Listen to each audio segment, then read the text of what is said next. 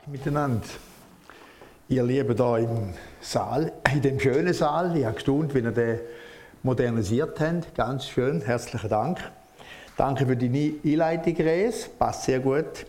Und auch denen, die die in der Stube sind oder auf dem Balkon an der Sonne, wie bei uns Zeschi. Ganz gesegnete Zeit. Schön, dass ich da sein darf. Ja, warum eigentlich können wir barmherzig sein? Weil eben Gott barmherzig ist. Und das ist der Fokus vom heutigen Morgen. Darf ich ein Bild haben? Ich habe nicht viel PowerPoint mitgebracht, aber Spuren der Barmherzigkeit, wenn wir an Barmherzigkeit denken, denken wir gerade immer, ich muss barmherzig sein. Die Frage ist, wo hole ich denn Kraft von der Barmherzigkeit her? Und in, dem, in dieser Zusammenstellung Spuren der Barmherzigkeit, alles wunderbare Attribute, ich höre dir zu, ich rede gut über dich, ich sage, du gehörst dazu, ich teile mit dir, ich besuche dich, ich gehe ein Stück mit dir, ich bete für dich. Da ist aber nur die eine Seite. Das kann ich nicht schalten.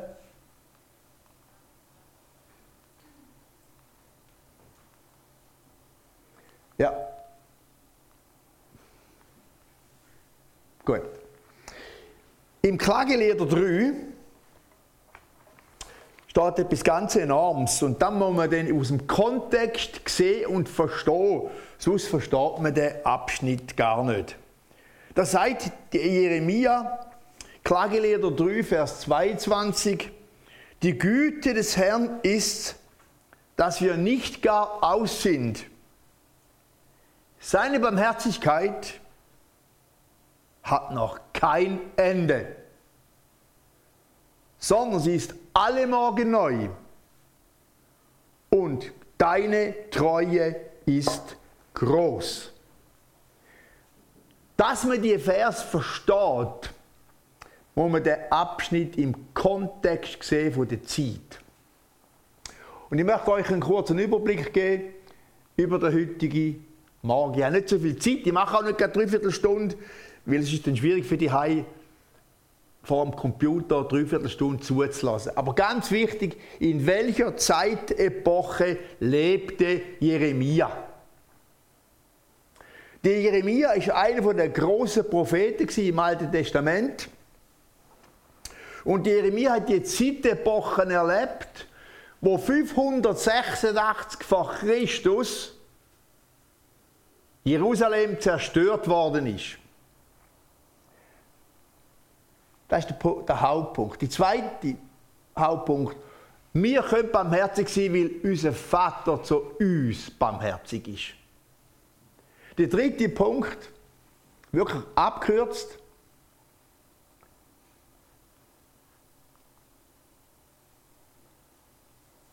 ganz fantastisch, seine Barmherzigkeit gegenüber seinen Söhnen. Wir reden immer vom verlorenen Sohn. Die Frage ist, welcher verloren ist? Der erste oder der zweite, die ältere oder die jüngere? Dort sehe ich denn mich drin.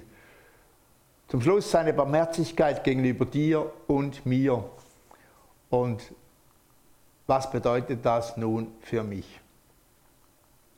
Gehen wir Punkt 1. In welcher Zeitepoche lebte Jeremia? Kann man das Bild erkennen?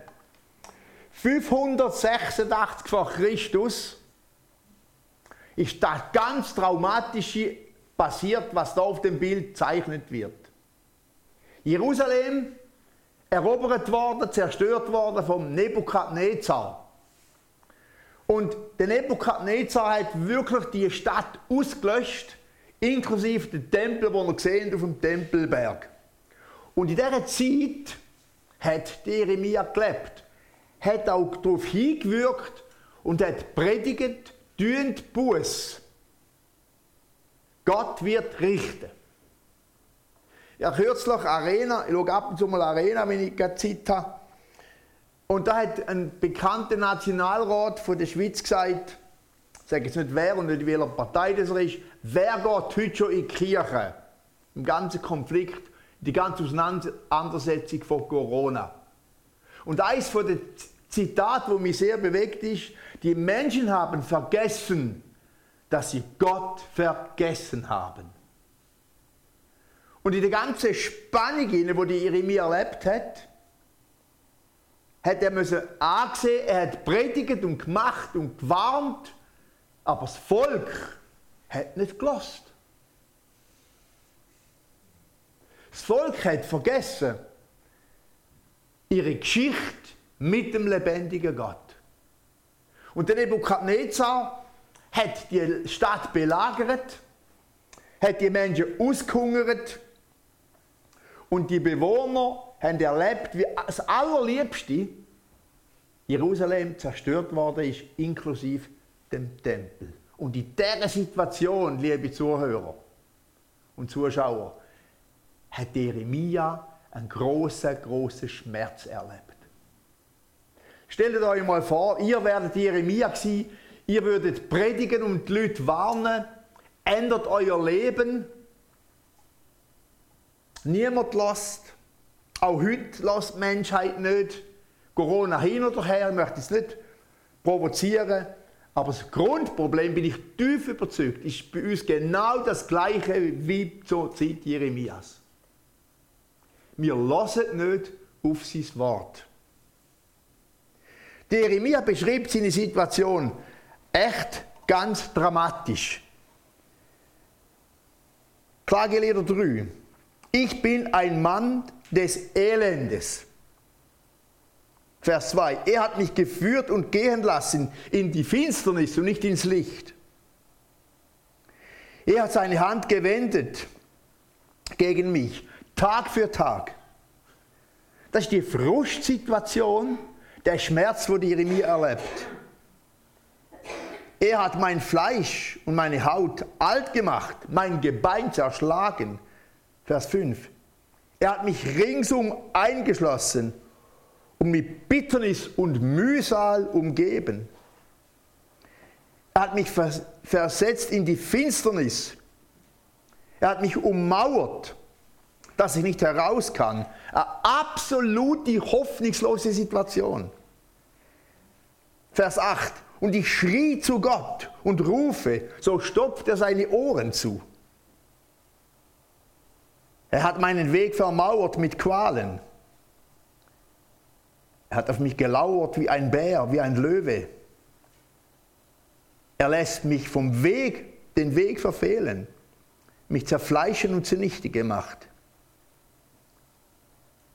Ich bin ein Hohn für mein ganzes Volk.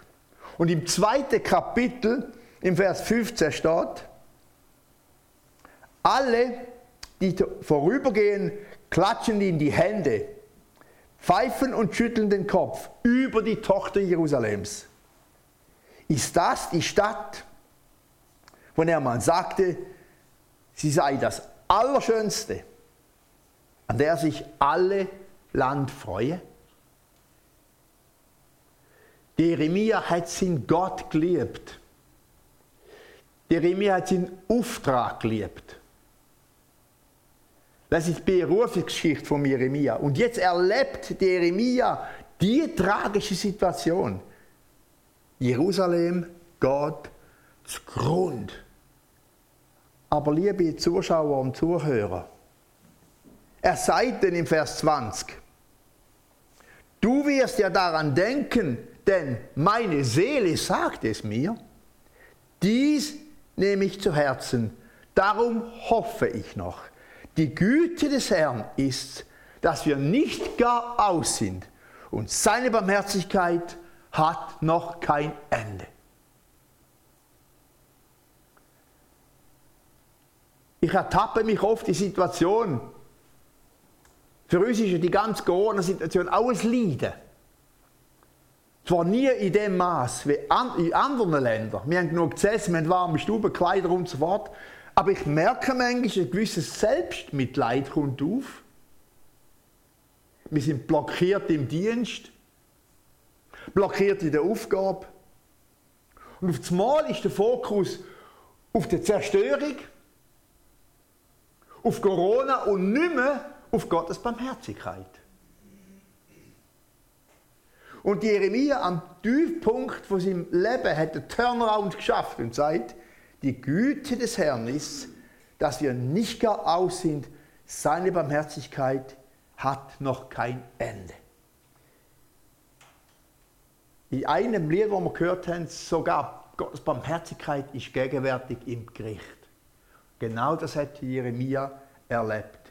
Barmherzigkeit ist sogar im Gericht gegenwärtig. Was ist die Definition von Barmherzigkeit?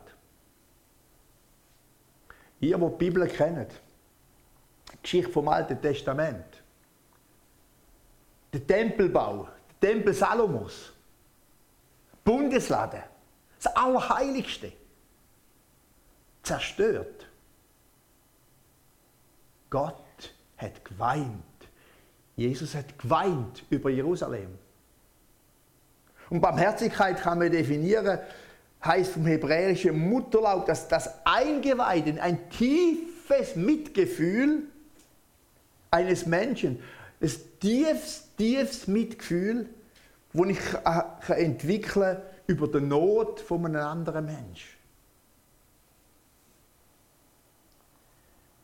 Punkt 2. Barmherzigkeit von unserem Vater. Jesus sagt jetzt, seid barmherzig, wie unser Vater barmherzig ist. Barmherzigkeit vor Gott. Jeremia, Entschuldigung, Lukas 15. Eine Geschichte, die ihr ja bestens kennt. Da begegnet uns in dieser Geschichte der Vater mit den zwei Söhnen.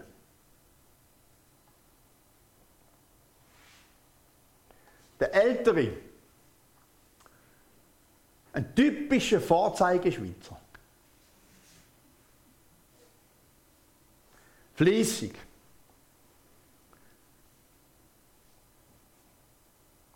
Nie ein Gesetz übertreten. Sättige Bürger lieben wir. Pünktlich am Arbeitsplatz. Pflichtbewusst. Steuern pünktlich zahlen. Verantwortungsbewusst.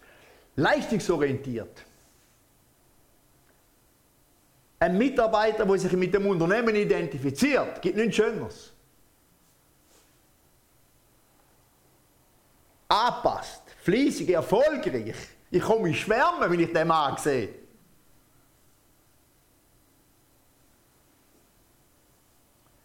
Aber alles, was er macht, ohne Beziehung zu seinem Vater. Die Jüngere, ich war der Jüngste von drinnen, erst noch ein Zwilling. Der frechste, der wildste. Aber so unverschämt wie der bin ich gleich nicht meinen Eltern gegenüber. Der unverschämte Kerl hat gesagt, Vater, Cash.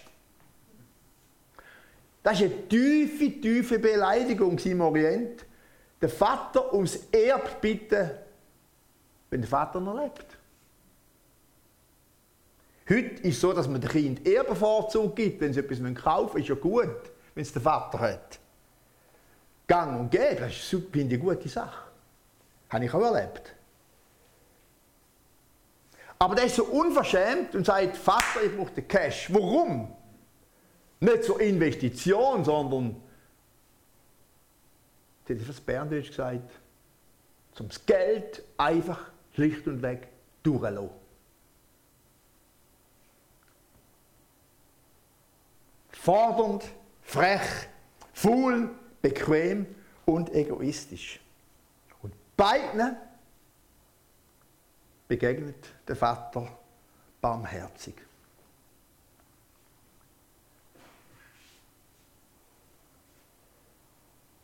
Der zweite Punkt von meiner Predigt ist, unser Vater ist barmherzig. Ganz kurz, ein paar Stichworte. Er gibt seinem Jüngeren der Erbteil. Er gibt. Es ist das Merkmal von Gottes Barmherzigkeit, dass er gibt. Der zweite Punkt finde ich fast, der dritte, zweite und dritte Punkt finde ich fantastisch. Er lässt los. Der Vater lässt los. Der Vater weiß haargenau, jetzt geht mein Sohn und er weiß ganz genau, was passiert. Er lässt los und zwingt ihn nicht. Der schönste Wunsch von einem Vater ist doch, wenn seine Kinder brav den Weg gehen. Gradlinig, noch gräder als die Eltern. Und oft war auch in meiner Gefahr, wenn wir manipulieren und machen. Der Gott hat losgelassen, hat nicht gezwungen. Da habe ich auch Fehler gemacht als Vater. Jetzt kommt der dritte Punkt. Er lässt los, aber lässt nicht fallen. Das ist ein Unterschied. Ihr lieben Eltern, lädt eure Kinder los, aber lädt sie bitte nicht fallen. Das ist ein Unterschied. Loslassen heisst, ich habe das lernen ich lasse meine Kinder in die Verantwortung. Auch wenn ich sie ermahne mit aller Konsequenz, aber nie, nie, nie fallen lassen.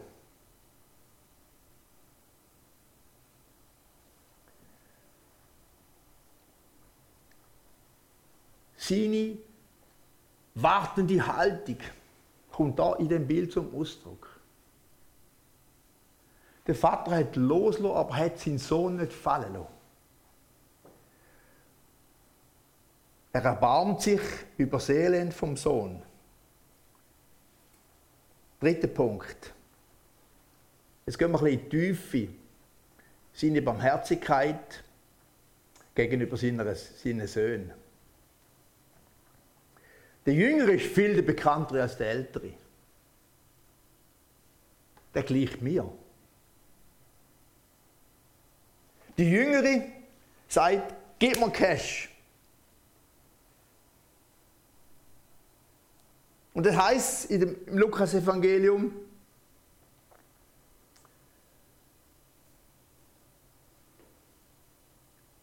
er hütete Säue und er begehrte seinen Bauch zu füllen mit den Schotten, die die Säue fraßen. Und niemand gab sie ihm. Da ging er in sich. Und da spürt er etwas. Er hat genau gewusst, mein Vater lässt mich los, aber lässt mich nicht fallen. Wie viele Tagessäulen hat mein Vater, die Brot, die Fülle haben, und ich verderbe hier im Hunger. Ich will mich aufmachen, zu meinem Vater gehen und ihm sagen, Vater, ich habe gesündigt.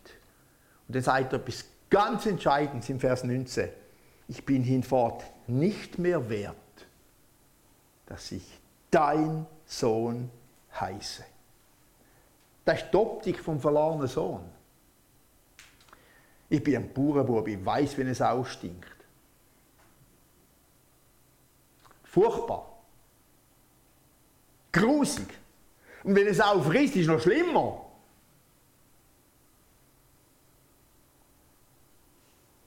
Der hat so einen Absturz erlebt in seinem Leben. Aber er hat genau gewusst, mein Vater lässt los, aber lässt mich nicht fallen.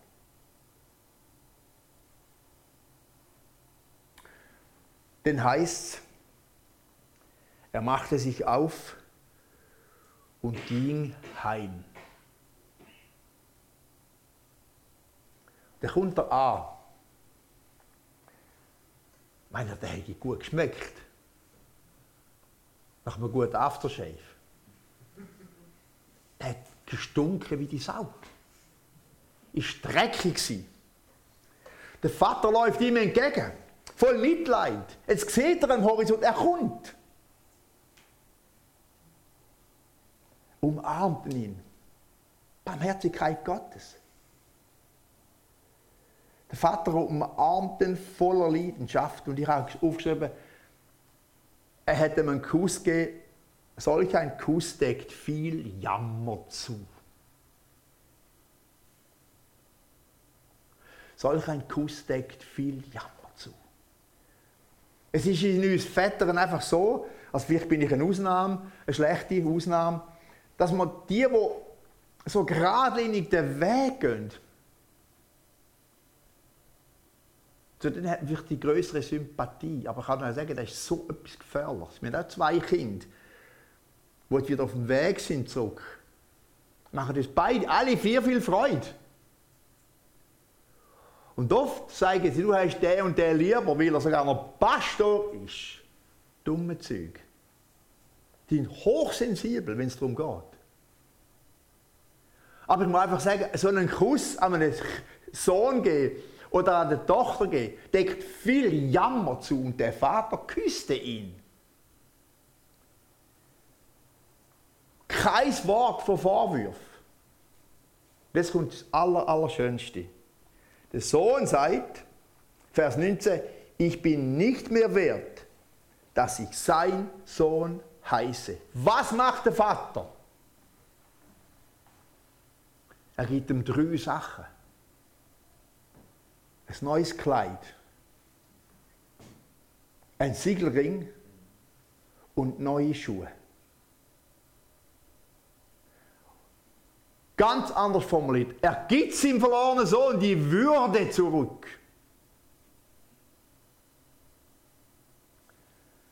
Geben wir diesen Menschen Würde.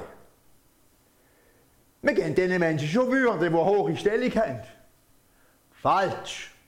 Wir geben den Menschen Würde, ob sie jetzt tiefer sind als wir oder höher sind. Wir behandeln Menschen mit Würde. Das hat mich so beeindruckt. Der Sohn wäre bereit als Tageslöhner zu arbeiten. Nein, sein Vater gibt ihm die Würde zurück und schenkt ihm drei Sachen. Das Kleid der Gerechtigkeit, der Siegelring, Zeichen der Kindschaft und neue Schuhe, befreit von der Macht der Sünde. Und er hat das rieses Fest gemacht. Jetzt kommen wir mal zum anderen verlorenen Sohn. Der Sohn, eben der Vorzeigeschweizer. Hey, jeder, der solche Menschen im Unternehmen hat, der kann sich freuen.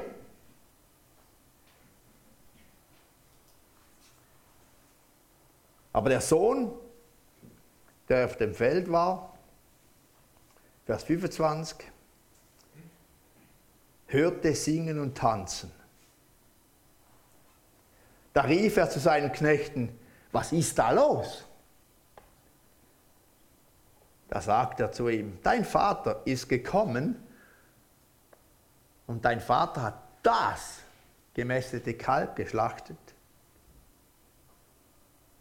weil er gesund wieder zurückgekommen ist. Und dann ist er tief verrückt worden. Da wurde er zornig. Da wurde er zornig, Vers 28, und wollte nicht hinausgehen. Nein, wollte nicht hineingehen, Entschuldigung. Und da kommt etwas, wo wunderbar ist. Da ging sein Vater zu ihm hinaus.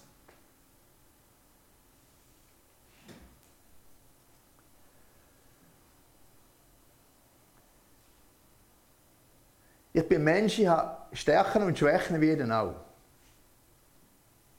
Aber eine Stärke, die ich habe, ist auf schwierige Menschen zugehen vor allem mit der Gemeinspolitik schickt es auch mit mich. Ich kann auf Menschen zugehen, die sagen mir manchmal alle Schlötter, ich sage, hock mal Tisch und rede in aller Ruhe, wo das Problem ist. Gerade letzte Woche wieder erlebt.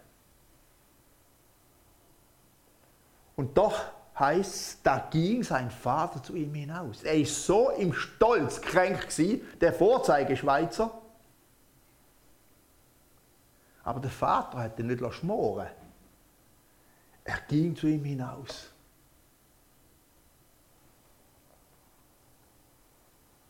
Geht auf Menschen zu, wenn er ihre Herzen erobern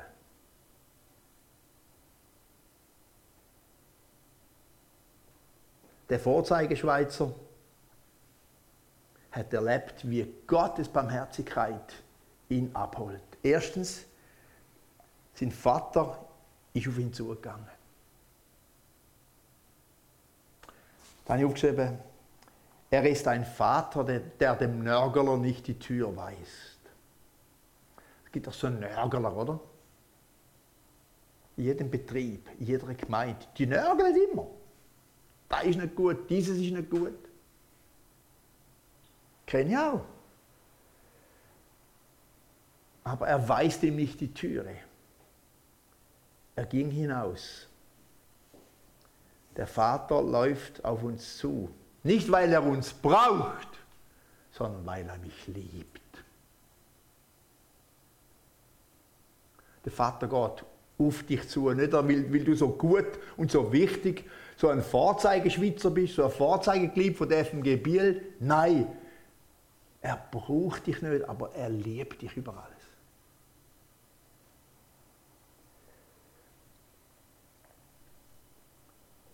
Und er sagt, komm doch. Und er sagt etwas ganz Enormes. Da antwortete er und sagte, der Ältere, ich habe viele Jahre habe ich dir gedient. Du hast nie ein Tier geschlachtet für mich, nie ein Fest gemacht. Nun aber ist dieser Sohn gekommen, du gibst ihm das gemästete Kalb. Da sprach er zu ihm, mein Sohn, du bist alle Zeit bei mir, das passt gut auf, und alles, was mein ist, ist dein.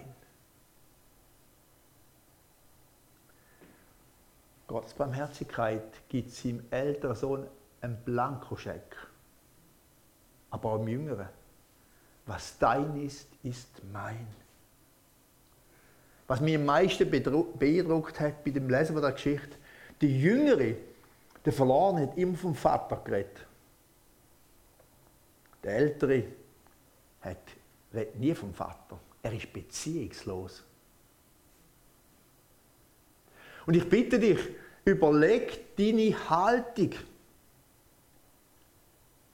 Du bist vielleicht so ein Vorzeigeschweizer, ich mag das gönnen. Aber kommt auf deine Gesinnung drauf an, auf deine Haltung gegenüber dem himmlischen Vater. Ich möchte schließen.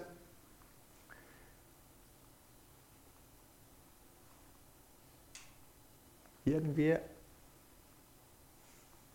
muss vielleicht helfen, Urs.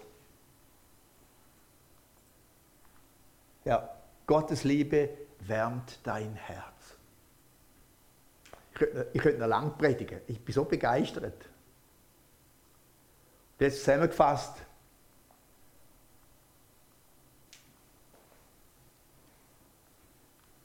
Muss mir helfen, Urs. Ich bringe es nicht her. Zusammenfassung von meiner Predigt, Punkt 1.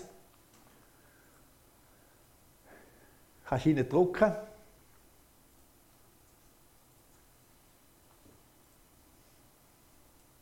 Persönlich sein, weil der Vater mir immer vergibt. Bist versöhnlich mit dir selber und mit anderen Menschen. Wissen die Vorzeigeschweizer? Die sind manchmal so eingebildet.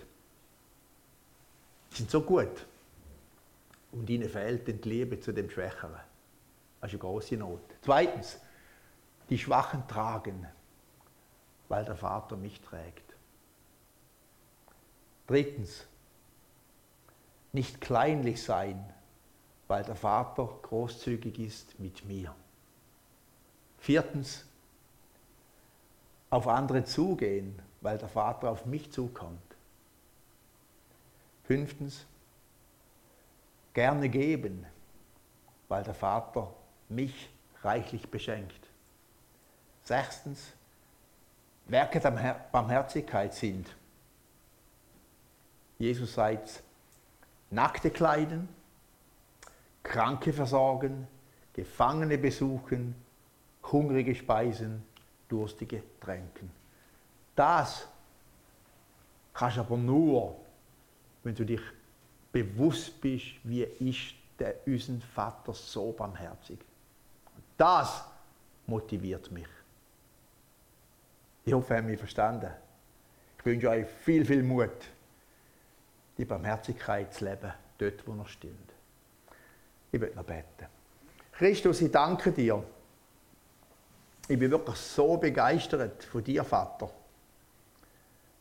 Und ich bin so ein lernender Mensch, der Tag für Tag am Lernen bin, Barmherzigkeit zu üben. Mir hat Jeremia beeindruckt, wo der Turnaround geschafft hat, wo nicht versunken ist im Selbstmitleid, sondern sagt, Gottes Güte, Gottes Barmherzigkeit ist jeden Morgen neu. Und ich freue mich, Jesus, mit dir zu leben, weil du bist unbeschreibbar wunderbar, unbeschreibbar groß, voller Kraft, voller Hoffnung, voller Segen.